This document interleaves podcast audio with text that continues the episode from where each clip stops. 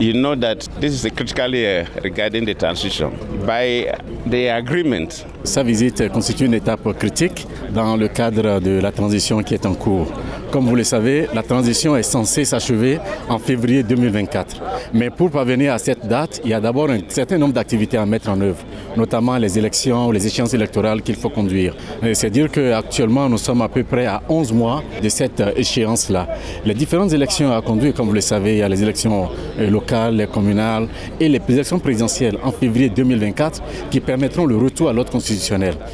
Et en étant ici, je viens discuter avec les différentes parties prenantes, notamment les Nations Unies, l'ambassade du Ghana, l'ambassade du Nigeria et toutes les autres ambassades présentes à Bamako ici.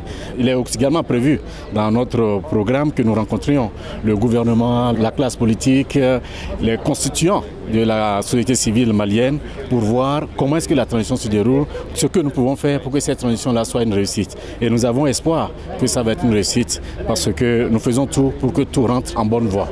And that is why we're here and the conversations are going on well. We believe we'll succeed.